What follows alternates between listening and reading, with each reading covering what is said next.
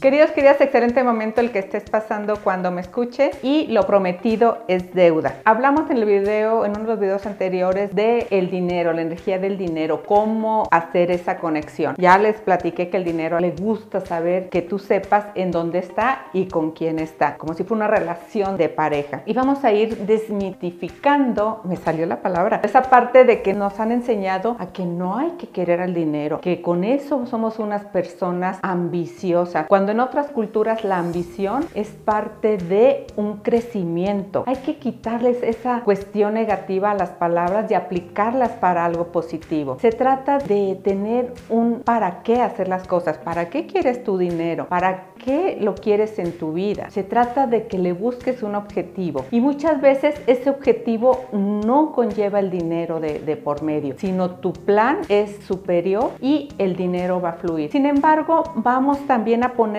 tierra a esto. ¿Cómo que de tierra, Ivonne? Sí, vamos a aterrizarlo, porque no nada más es pensar y querer y yo quiero y la abundancia. Claro que todo apoya, se abren canales de energía, pero pues también, como dicen por ahí, a Dios rogando y con el mazo dando. Entonces vamos a poner acción a cómo controlar y cómo tener ese dinero. Número uno, tienes que saber cuánto ingreso tienes. Sí sé, Ivonne, sí sabes, sí sabes exactamente cuánto ganas en tu empresa, sí sabes lo que te llega después de los impuestos que pagas, si sabes cómo está cubierto eso o no. Entonces esa es una pregunta. Créeme que he dado infinidad de talleres y cuando llegamos a este punto las personas realmente no saben, creen saber. Entonces con creer saber no es suficiente. O me vas a decir también, no, bueno es que yo no trabajo, yo estoy estudiando. Pues con más razón tienes que saber cuánto ingreso tienes y hacia dónde quieres ir. Y para eso requieres disciplina, porque puedes convertirte en un pulpo con patines. ¿Y cómo es un pulpo con patines? Es esa persona que tiene mucho conocimiento pero que no lo lleva a un objetivo. Entonces yo te invito a que a partir de hoy vayas a ver tus recibos de nómina y los analices si ya trabajas. Y si no trabajas, si eres un estudiante, entonces, y si tienes la fortuna que tus papás o alguien te dé dinero, entonces, ¿en qué gastas ese dinero? ¿Cuánto te llega? Y después en otro video vamos a saber qué hacer y cómo distribuir ese ingreso. Punto número uno, y esto es lo que te quiero que te lleves el día de hoy. El número uno es que sepas cuánto ingreso tienes porque si se sobrepasas de eso es donde empiezan los problemas y es lo que queremos evitar. Así que te invito a que me sigas en el siguiente video y recuerda a vivir porque la vida es